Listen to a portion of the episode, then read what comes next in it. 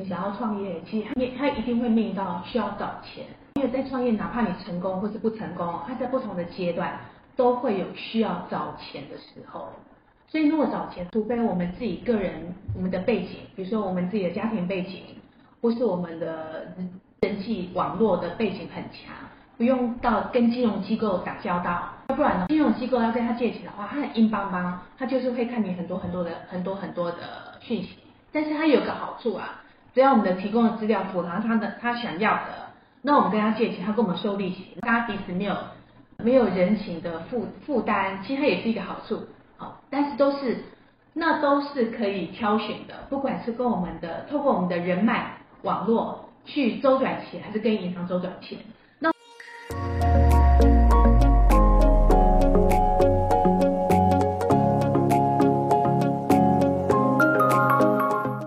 听福袋运来，本节目是结合嘉兴子牙 Sandra 稳健财务军务和谐关系师的共同主持，透过分享真实的个案故事，让你此生福袋运来。你准备接福袋了吗？我们开始喽。今天要来讲的一个个案，哦，分享的个案，他是男性，四十五岁林先生，哦，那已婚有两个小孩，创业已经三年了。最近呃想要做一些扩大营业的项目哦，所以想要找投资啊，找一些资源这样。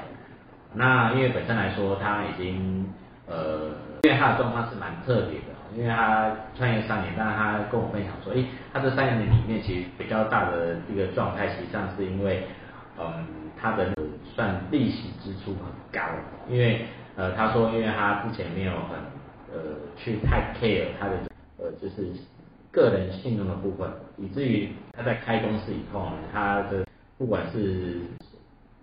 信用的这个平等，或者是说他在资金取得上面都会有一些的状态。那这个我们就要呃请教我们的那里财务财务稳健的军部哦。像针对创业者来说的话，你这边会给即将创业或已经在创业的人，对于这个信用平等的上面的话。会有怎么样给大家一个比较好的建议？好，谢谢是的。因为其实啊，如果我们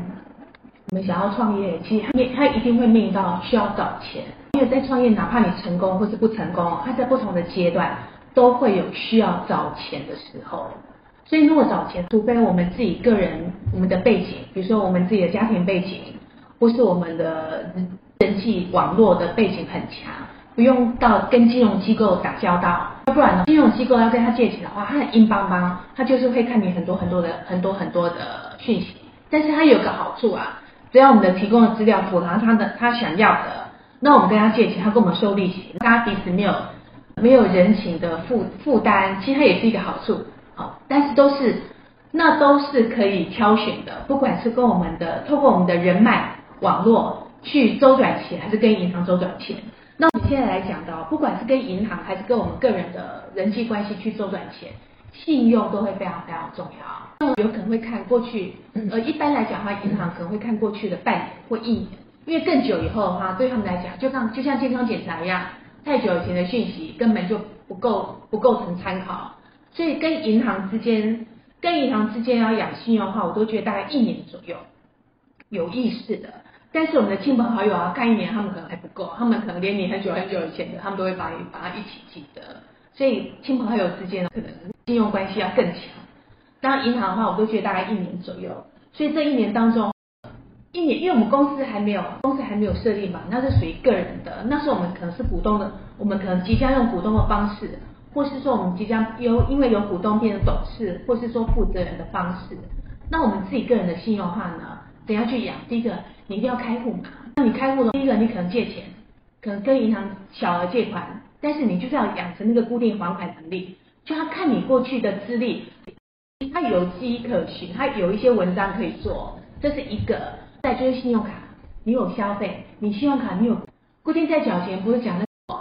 最低额度的话，其实对他来讲大家都还不够，全部都要还款，没有 delay 的状况。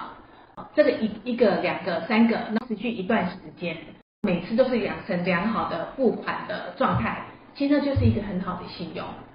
这样子来讲的话，我觉得大概一年以上，其实在银行那边，你已经你已经累积了一些他们可以找到的一些蛛丝马迹，从你过去去推估你未来，这是一个。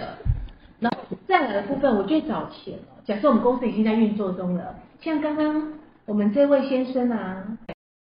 三年来讲，其实公司一定都会有固定在报营业税，每年五月的话会报营所的营所税，所以他只要把他自己个人把公司的就是法人的资产负债表跟市零一报表，还有他包含他个人他自己，他一定有他自己的资产，因为自己的资产可能还可以包含他的配偶，把他那个资产负债表还有那个他的现金流量表一拉出来，看看他用股东的方式，用他个人的方式去跟银行借钱，成本比较低，还是用公司的方式去借钱，成本比较低。如果哪一个成本比较低的话，假设个人个人的话，可能有另一半可以当保证人，或是另外一半的另外一半的资产可以可以可以加计的话，拿到那个他拿到的成本比较低。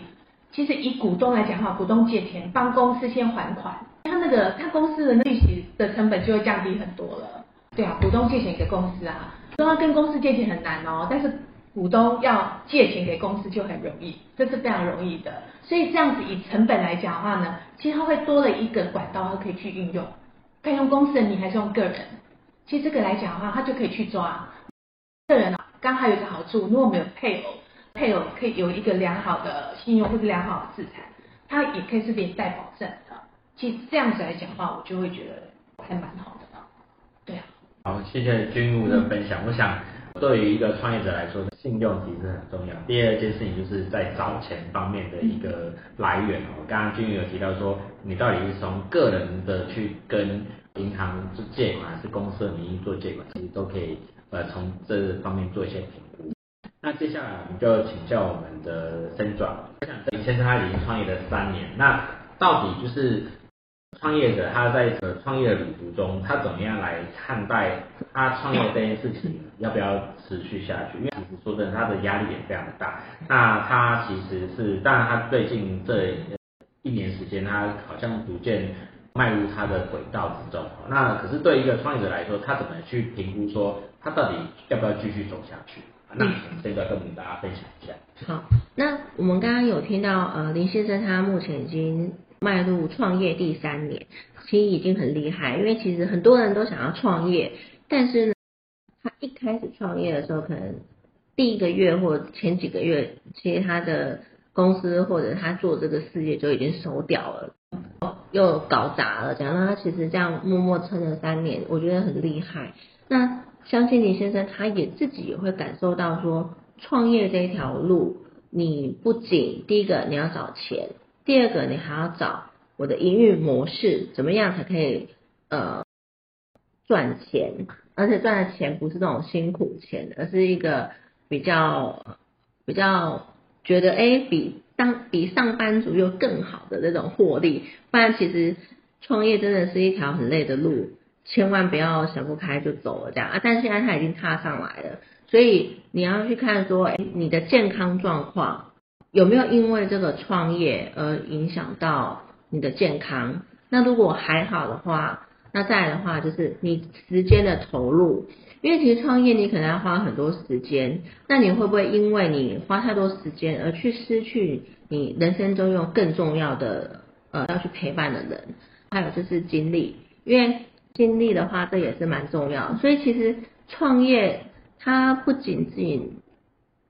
是一个圆梦，而是说你基本上是赌身家嘛，可能赌你的健康，赌你的时间，赌你的精力，甚至赌呃很多其他你没有去想过的的事情都在里面的。那刚好现在也到第三年了，所以林先生可以趁这个时间点，好好的去想一下。这条路到底要不要走下去？因为也四十五岁了，如果说他不在这个时间点回到企业里面去当员工的话，其实有一点点在呃找工作上面可能就会有一些些需要比较长的时间来寻找比较适合的舞台这样子。对，那这是给林先生的一个嗯小小的建议。那有创业的这条嗯经历其实是很好的，因为你的思维就会跟。一般我们所谓的员工呃的思维就会不一样，这样，那你也更能体会老板的辛苦之处在哪里，这样。谢谢 Sandra 的分享。我想创业还是要去有一个去评估的一些点，到底要不要持续下去。那我这边也分享一下，就是说，因为这个林先生，其实坦白说，他也是创业三年。其实应该说，创业者来说，很重要的点除了这样子资金上面取得之外的话，其实更重要的点是说，是跟自我的关系啦。因为其实本身创业者在创业过程中，其实是蛮孤独的，因为要面对很多的事情。可是这个孤独的部分的话，也就是说，跟自己的关系这个区块啊，那我想这个是创业者他是急需要去面对的部分，因为我想。创业其实有很多方式啊，一般来说的话，技术型的创业其实就比较呃比较，就是你有个技术，那你就可以呃人人人我有的技术的情况下，你就可以创业啊。但如果你跟自我关系、跟周遭人关系都不和谐的情况之下的话，你还是去创业，当然你的公司呃会不会做得起来？我想刚开始可能会会有不错的发展，因为因为你是毕竟是技术导向。那如果你是本身来说，你你的周遭的人际关系或这种关系的和谐度本来就不是太优的情况下，你去创业，那我想你刚开始，即便你有业绩，但公司在获得一定的规模以后，你的关系的协调性它就会慢慢的浮现出来，就是说，呃，可能在人员的沟通上面的话，就会开始有些瓶颈发生。所以如果你本身你是要创业的话，那我想第一件事情，你就是要先搞定自己的。关系还要搞定什么？你的家人的关系，因为以一个真正的创业者来说，我想他很重要的部分是，呃，如何让自己的，呃，从自己的家人关系开始改变哦。你改变起以后，你你未来你在开公司的时候，你才有机会可以领导一群人的关系哦，这是很重要的。但刚刚刚刚提的部分呢，你如果是比较是技术导向的这样的一个创业，当然。是每也是会在关系上的话，刚开始是比较不会遇到这个问题。但你或许就是会需要找到一个的人，中间的人可以帮你处理所有大小的关系。可是以这个技术者来说的话，跟这个中间的这个人的关系也很重要。为什么？因为在这种情境之下的话，有可能本身来说的话，因为很多的技术，很多的这个我们讲的研发者或者说技术人员的导向这样的创业的人，他其实主观意识很强。但如果你你的你请来的帮你协调沟通人际关系的这个人，你又没有办法跟他沟通情况之下的话，其实最后公司也很难继续再往下面走。那所以在这个区块其实呃回过头来说，其实还是回过回过头来是说，呃每一个创业的人啊，要去，呃我想要先去盘点一下，说，哎你要创业之前，你你你的那个人际关系是不是和谐，这是非常重要的。我想如果你你你在家的关系跟另外一半的关系，跟家人的关系，跟父母亲的关系，其都和谐的情况之下的话，我想去创业的阻力其实就会相相较于其他人可能就少一半。但你又有专业的情况之下，我觉得你创业成功几率就会很高。哦，那因为像这个林先生，我想他本身来说，他其实他具备一个还蛮好的特质，因为他其实很早期就开始有一些比较是内在的一些学习。所以他跟他老婆的关系，跟他家人关系已经处理到某一种程度，哦，所以他在对外沟通啊，或对外的这个连接上面的话，他其实就比较不会有人的问题。那剩下只是什么？剩下只是说，哎，他的专业的产品哦，专业的服务上面的一些发展哦，到底有没有到位？哦，那所以在这种情况下的话，他呃，你在当你开始去搞定所有人际关系的时候，其实很重要一点哦，你的贵人就会。源源不不源源不断的会出来哦，因为其实你在创业的时候，其实就是需要很多的贵人跟助缘哦。当你没有贵人跟助缘的时候，其实说真的，你在创业的过程中，很多时候你会呃你会事倍功半哦，你会花了很多时间做了很多事情，可是效果就很差。那大不如你真的找到一个助缘很厉害的人，帮你很多事情去沟通跟协调一下，找到真正的人呃 key 哦，真正的那个关键点，我帮你转开一下。哎很多的东西就开始就就就就顺了。我想这个点的话，其实呃，当当你开始去关去关注你的这个人际和谐的时候啊，那你的这个创业才会真正的成功。所以这边也建议有有在听的听众，如果你要创业啊，那我我想首先哦，除非是说你想要创业是比较是所谓个人工作室，个人为主，那你你觉得是说，反正我就是个人为主哦，比如说你是做呃 SPA 业啦，或者是说一些个人工作者，像一些简单的疗愈的工作室，那当然这个是呃比较你有些基础的客户可以来做，那当然不需要面对太多人际关系。但只要你一进入所谓的商业的这个世界，那就一定会去驱动到人的部分。那人的部分的话，你在要创业之前的话，你就要先去盘整一下，说，哎，你到底你的人际关系到底有没有过关？哦，所有过关是说，你跟你另外一半会不会每次都在吵架，还是你跟你家人其实跟爸妈关系都不怎么和谐，也很少沟通跟聊天，哦，还是跟姐妹的关系，哈，跟兄弟姐妹关系其实都不太好。哦，就很少做沟通或做关系。如果在这种情形下的话，你都没有，都觉得说好像都有一点不是很顺，那我会建议说，你或许就把这些人际关系先都搞定了以后，你再出去创业。以前人家是说，呃呃，齐家立国平天下嘛。那为什么要齐家？其实齐家的话，题就是你人际关系，除了你是立一个家庭之外，就是你的家庭人际关系你先搞定。你的事业的这个人际关系，它也会才才会真正的会和谐，来创造更多资源出来。那我想今天这样的一个林先生的案例，也给大家做一些分享哦。在呃刚刚进入第一点，我跟大家分享说，诶，他在这个信用平等上面，还有在找资金上面的话，需要做一些的呃多做一些琢磨。所以你在创业之前的话，这个要先开始累积自己的信用。哦，那 Central 这边就是建议大家说，哎，如果就一个创业者来说的话，你如何去评估？哎，现在的呃创业的这样的一个生活，跟你要的生活品质是不是一致？还有我们的健康是否是是可以再继续的维持下去？啊，另外部分是说，哎，假设说创业到一个阶段，是否可以换个思维，有机会可以再回到职场上？哦，那或许它会有另外的价值出现，这也都是呃身为创业者可以在评估的部分哦。那我这边话，就是也是跟大家分享说，你在创业的时候，第一件事情还是要回过头来去先去搞定家庭关系，因为我我我我不相信你的家庭关系是没有搞搞好、搞搞清楚的哦，搞和谐的，那你的你的事业是会比较稳健的往前走，那很因为你都会一定是在人际关系上面都会常常遇到一些瓶颈的问题。